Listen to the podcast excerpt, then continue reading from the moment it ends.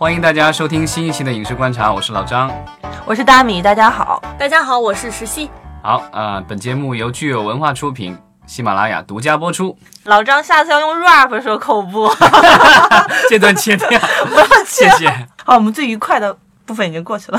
那个之前咱们聊过一期，说这个网剧和网大是新导演的这个就是培培养基地吧？哎，对，对孵？化器哈。对，孵化器。那这今天我们也来聊这个网剧和网大，但是呢，就是这一次我们不聊新导演，这次感觉新导演又好不容易开辟出一块地，然后又要出现更强大的竞争对手了，就是我们的一帮老导演们，知名导演也来网剧网呃网有网大吗？没有，网剧这块儿。网剧，嗯网大还还还还带些一点点对，嗯是有有这种监制的，但是这个就是院线的这个导演去导网大的很少。对对这个院线导演都是这个大导演啊，真的很大哦就是这名字说出来吓死你们。对，最近有一个稍微大一点的陈正道，已经有点吓死我们了哈。就但是又爆出几个更大的。那陈正道还真就导过网大，床下有人三还是什么的。哦，那是他没红的时候吧？没有没有没有，就前两年，他哦。的那个那个那一系列网大全是知名导演导的，文虎导了一个，然后我想起来那个。道导了一个，哦对。想起来那都是两三千万的这个，对，对这个是特例了，但是大部分的那个网大还有潘石屹导演参与，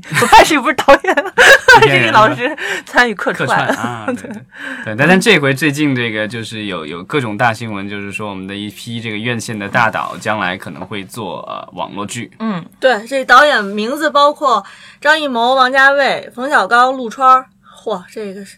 全都是大导。然后其实就是五月份，然后这个欢喜传媒宣布和这个张艺谋导演签约，然后说这张艺谋导演将会在未来的至少六年时间里啊，指导三部网络剧，然后其中一部《可视情况》改为电影项目。哎然后欢喜传媒拥有这个网剧的独家投资权，哎，我觉得你少说了两个字儿，就是网络系列剧，三部网络系列剧就不一定是三部的量，你知道吗？三个系列，对，但我觉得他其实就是把那个翻译了一下，就哦是 series TV series，对啊，你这是看的英文新闻？没有没有没有，我的猜想，我的猜想，他是做的时髦嘛，啊，好吧，对，做的时髦。其实那个就是大家都知道，张艺谋导演是这个院线大片儿的这个导演，包括还导了很多实景演出，然后这个奥运会啊什么的。其实那个就是他其实本人也是一个美剧迷呀、他是比较喜欢这行尸走肉啊。然后呢，甚至连血族这种剧也看，就，比较重口味的，对啊。嗯。然后这个就是《绝命毒师》之类的，这都是国内不能拍的题材。对。然后不知道张导将来的这个网剧会不会做一些比较题材特殊的？嗯，而且好像王家卫已经跟奈飞有合作了。没有，是之前他是宣布了一部这个关于唐人街的，就是应该是十二十九世纪唐人街的一部这个剧，然后是跟亚马逊合作。哦，亚马逊，嗯，对对，英文的一个，可能是英文和中文夹杂的，跟广东话吧。他之前有一次我看到已经在选演员了，他因为那时候的唐人街主要是这个广东一带过去的，所以他要会讲粤语的。嗯，对。然后像之前爱奇艺的世界大会上也宣布了，呃，像冯小刚、陆川都跟爱奇艺的网剧这边其实是有合作的。对，但那个主要是监制了。然后像这个张艺谋导演和王家卫导演这种说要自己哦出来亲自导的，导哦对，这个还是比较少的。那其实说起来，如果是按照这个逻辑的话，大导演进军网剧，那我们年轻导演、电影导演啊，还有机会拍网剧吗？我觉得是不同体量或者是不同的商业操作模式吧，在这个里面。嗯对，之前好像唐季礼导演好像也说这个也要导网剧嘛，好像是《河神二》是吧？但我觉得就是说，其实，在网剧这个领域领域的话，其实那些年轻导演反而是这个先来先到者，然后这些这些呃这个成熟的这些导演，其实是这个后来要赶上的一帮这个导演了。没错，那呃，我们可以预预测一下，如如果这些大导演入局网剧，那会给未来的网剧带来哪些变化呢？呃，我我觉得吧，就之前的很多的这种网剧的话，因为刚开始这个网络平台刚开始做自制剧啊这种，然后当时可能他们风险可能也相应要低一些，所以呢，比如投资比较小，最早的一些可能一两百万、几百万，然后后来到后来的几千万，对吧？成本相对都比咱们的这个就是电视剧的话，其实要低不少。然后，所以当时就是演员可能用了一些新人演员，然后当然也捧红了一些，比如张馨爱之类，对吧？然后后来啊，张天爱对，他还没红，你都没记住人家名儿。啊，好吧，啊。然后呢，还有这个就是我们的一一些这个青年导演，对嗯吧？也是这个就是还有很多其实都是在国内的各种这个电影院校刚毕业的，或者是在海外学习过电影的一些这个年轻人，然后这个他们就是得到了第一次其实执掌一个商业项目的机会，嗯其实我觉得是很难得的一个是地方。嗯，然后现在就是有大导演进来了以后，我觉得就是包括像这个张艺谋导演的这次宣布，因为其实这个就是欢喜的话，他提供了就是给张导的话有一亿五千万的这个股票，另外还有这个一亿的所谓的创作资金，是让他去开发项目。对，然后之后他的这个剧的话，据说也都是在两千万以上一集吧，嗯，这就应该就是投资算比较大了。两千万的话，现在国内的剧，不管是电视剧还是网剧，似乎我没听说过有这么高数字的，对吧？嗯，两千万一集的比较少。一千万已经是天价了。对对，然后这哎，个但是最近我听说有关于电视剧可能会有做到比较大的这种了，因为这两年就是电视剧市场竞争也越来越激烈，所以有一些电影咖就说越敲越大的开始去对。但之前之前的这个，比如说古装的那个，就是曹操，然后说是有姜文出演，然后说是五亿还七亿吧，不管他多少。嗯但是就是说，你看到每一集的话，其实也没那么多，因为这种古装剧一般都是什么八十集啊 什么之类的，对啊，对所以你摊到每一集其实也就差不多这个数字，但是要两千万，这个我觉得可能就不会太长了。嗯，对嗯嗯，因为之前好像这个呃王家卫导演还有什么陈可辛导演，他们就是要做的那些剧，感觉好像都是这种类似于国外的这种这个 mini series 限定剧，对吧？就稍微短一些。剧现在其实一季也是十二集的体量，嗯对，这样子。最近还出了更短的那个《华尔街风云》六集对吧？六集，对，对，那个是这个刘德华监监制，然后也是有有有有明星了，对吧？很多明星。所以我觉得这些就是成熟导演的这个加入的话，我觉得将来网剧的这个成本会上去，然后制作可能会更精良，因为他们可能会把他们电影的一些团队的一些人员吸收过来，包括美术啊、置景的道具什么的，对吧？然后另外我觉得就是成本上来了以后，其实演员你也可以有更多的，对，嗯就有我觉得很有可能将来会有很多越来越多的。电影咖也会愿意做做做剧，对吧？因为之前好像章子怡之前一直没有拍过剧，最近不也拍了那个剧吗？古装剧，那叫什么来着？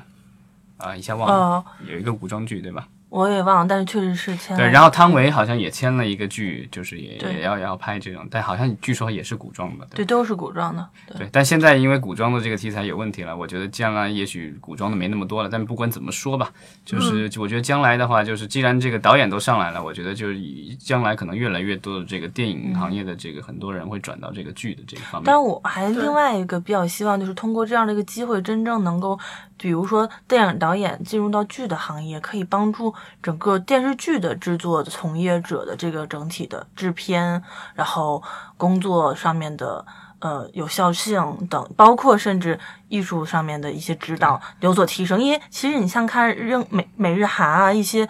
电影和电视剧的工作人员之间，呃，排除剧组啊，排除编剧这块儿，其实是可以很互通的，不管演员、导演还是制作团队。但国内其实好像电视剧团队和电影团队还蛮泾渭分明的。对，可能是因为因为拍摄习惯，甚至拍摄的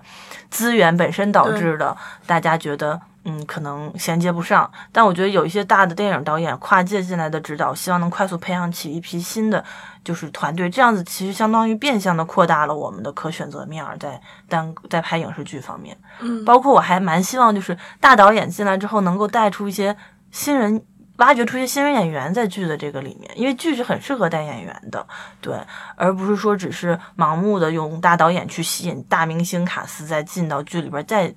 同进一步挤压新人的生存空间，我觉得这样。对，但是其实我们刚才说制作成本升级、制作质量提升、卡司升级，我觉得这些都是呃对的。但是我有一个问题，就是其实电视剧和电影它本身面对的受众其实。不一样的受众，就是你即便是同一个人，他在看电视剧的时候和他在看电影的时候，他的心态和诉求也是不一样的。所以从市场端来说，到底你一个就是能拍出非常好的电影作品的导演，能不能驾驭得了电视剧这样的一种媒介形式，我觉得这其实是一个问号。对就是观众受众在看电视剧的时候，他想从电视剧当当中得到的陪伴感或者什么也好，是不是电影导演通过很好的画面能带来的？其实我觉得这对电影导演、大导也好，年轻导演也好，就是从电影转到电视剧是一个比较大的挑战，在于叙事的结构能力上面。没错，因为剧本身是比较强调于故事性的，尤其是我们国内的很多电视剧观众的整体，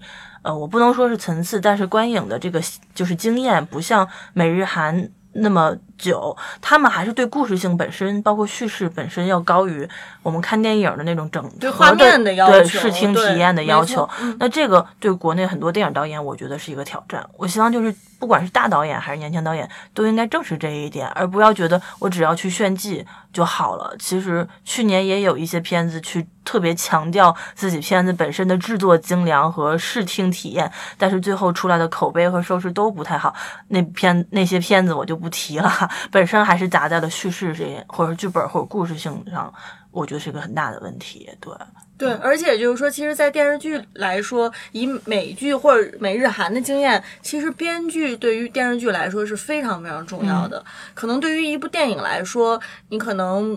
即便你没有那么尊重编剧的成果，你仍然这个电影拍出来是有很高的票房。但是对于电视剧来说，我不相信一个没有好的剧作的电视剧能够让大家在争相的去看。嗯，有点难。对，因为其实电影的话，就像你说的，电影其实可以炫技，你有很很强的视效或什么之类的，对，因为有大荧幕嘛。嗯然后，但是电视剧的话，因为是一个小荧幕，所以其实大家更关注这个演员的表演。嗯其实也不是演员表，其实主要是故事。故事对，演员表演其实电视剧现在国内电视剧的这个表演跟电影表演还是两个类别的感觉。对，对啊，但是就是说对编剧的要求，其实呃大家其实有很多人觉得写其实写电视剧比写电影容易，但其实你要把啊这故事讲好的话，对对啊，你因为你连续剧嘛，你要一集的连贯，然后这个东西其实也不是那么容易的。对，而且包括导演讲故事的那个节奏感和分寸感，其实在电视剧上可能会挑战更高一些哦。对，对，咱们国家可能没有像这样的这种讲法，但是在在至少在美国的话，他们会觉得就是这现在好的这些美剧的话，其实每一集都是一个小电影的感觉。哎，对，对啊，其实我觉得就是，也许将来，也许我们的这些大导们进入了这个网剧圈以后，是不是也把这个观念也带过来，能够提这样的去提升我们的这个网剧的质量？嗯，起码我觉得在视听语言上会好很多。最近的那个陈导的那部片子，我觉得不管怎么样，大家会觉得在就是视听的这个语言上，会比很多电视剧感觉更有电影感，然后更气氛和节奏你更好。说是陈正大导演最近的一个网剧节？爱 哎对。对对，说是有那么一点点感觉了哈，拍那个言情，对，嗯那我觉得这个可能就是一点进步吧，对，嗯，所以我觉得可能未来就是这样的影视作品会提升大家在客厅观影的一个体验，就是你可能不用走出家门，你在客厅，你看着你的电视，你就能享受到这个以前可能一定要去电影院享受到的这样的一个视听。对，这个其实我觉得就是比较有意思的一个现象，就是说，其实，在九十年代的时候，当时因为中国电影行业的衰弱，然后很多的这个电影的演员和导演都下海，然后拍电视剧去了。对吧？对然后后来这个电影行业这个恢复了以后，其实有很多人又回归到电影了。然后现在就是就是就大家反正好像又回去回到这个，因为就是网络兴起了以后，其实这个剧的市场其实是比原来比原来是空前的大了。对，对啊，然后我们的这个剧的观众其实也有一定的升级，因为大家已经经过那么多年的这个各种剧，对吧？国产剧，然后港台剧，然后这个东南亚的，包括这个什么泰国剧，然后这咱们国家，我觉得咱们国家的这个观众，其实观剧的这个就是各种类型，其实还挺多的，我觉得。对，对啊，就是各种剧都看，然后欧美剧，然后日韩剧什么都有。然后其实，所以现在其实我觉得要做一个特别好的一个，就是国内的这种国产的这个网络剧，其实呃又要又要口碑好，然后又要制作精良，然后故事要讲得好。我觉得这个其实还是难度，我觉得还挺高的。嗯，是的，对，然后也许有了这些大导以后，能够让这个事情更这个怎么说，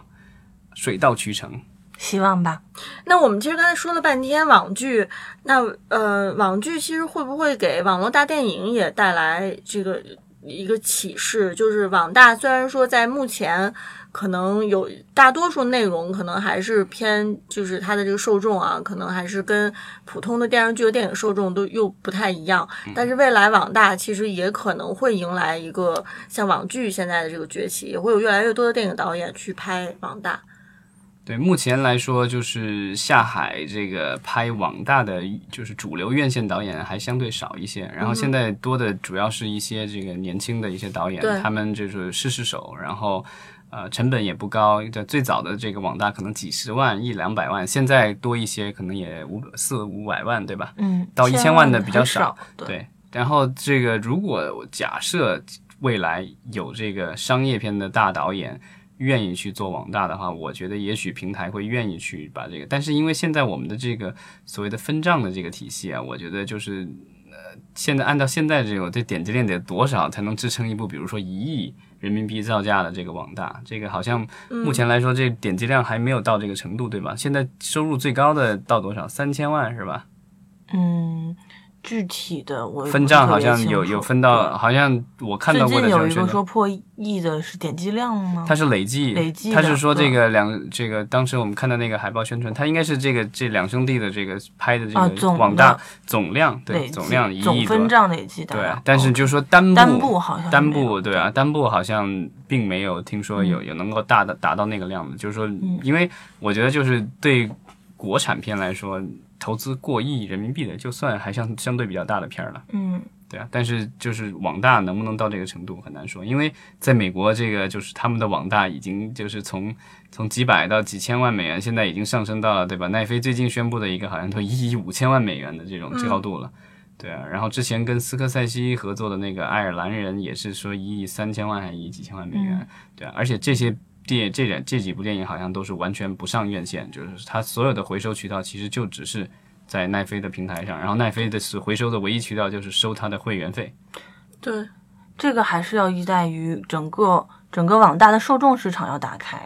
我觉得可能目前来说，大家也在试探网大的天花板，嗯，对。但这个其实我觉得是一个相辅相成的。可能现在比如说网大，大家说，呃，已经快到就是把这个市场吃满的情况下，我们需要一部作品。打开新的受众，就跟当年我们网剧特别早期，大家也会觉得哦，都是 low low 的，然后没有就是不是跟主流电视剧观众完全不接，然后突然出现了像《心理罪》啊，然后结果一路的这种精品的、越来越好的网剧牵头进来之后，把反而现在成了电视剧的很多的威胁的这种，我觉得还是也可能我们也期待一部网大的作品能够就是出来，一下子能够让我们的主流。的其他不看网大的观众发现哦，网大也是可以有这种片子可以看的，对。嗯、但其实好像网大和这个网剧它的这个兴起的时间差不多，但明显现在网剧的步子迈得更大更快。哎，对，是这样的。对啊，所以就是我们的这个国产网大还需要这个继续努力。这个也看平台吧，对。看平台这个其实这也是平台战略，因为我觉得有可能一个流行的剧可能吸引的流量更多，因为大家都在拼流量嘛。因为我知道，就是有一些平台也好，导演也好，或者小公司也好，也尝试着去扶植一些有电影感的，或者是电影年轻的，就是想拍院线电影的导演来拍网大，但是，嗯，效果一般。就是出来的话，就是可能口碑不错，甚至有一些年轻导演的网大点击不是很爆，但是大家会发现，哎，这个从这个网大里能看出这个导演是可以操作院线电影的前置的，然后就把他签去签拍几个小成本院线电影了。但这个网大本身其实还不一定是流量很高，甚至都没有赚钱的网大。对，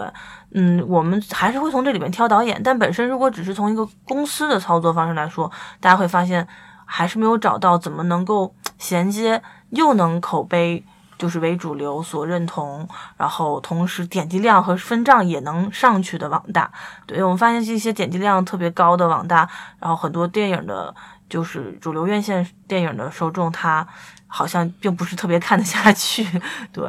其实这个就是网大的这个情况，其实跟比如十几年前的这个中央六台的这个数字电影，其实有一点类似了。嗯，其实都是这种，就是不是大咖，也没有大导，然后投资也比较低，但只是说，呃，我觉得现在的咱们的这个网大路子有点走歪了。就是刚开始的时候，就是各种博人眼球、擦边球的各种东西，然后所以现在之前也是被一系列的整顿吧。然后其实就所以就是网大，其实在大家心目当中，其实留下了一个。不大好的名声，我我自己觉得。哎、对，而且其实我觉得现在平台有一个点是在于，它把网大和就是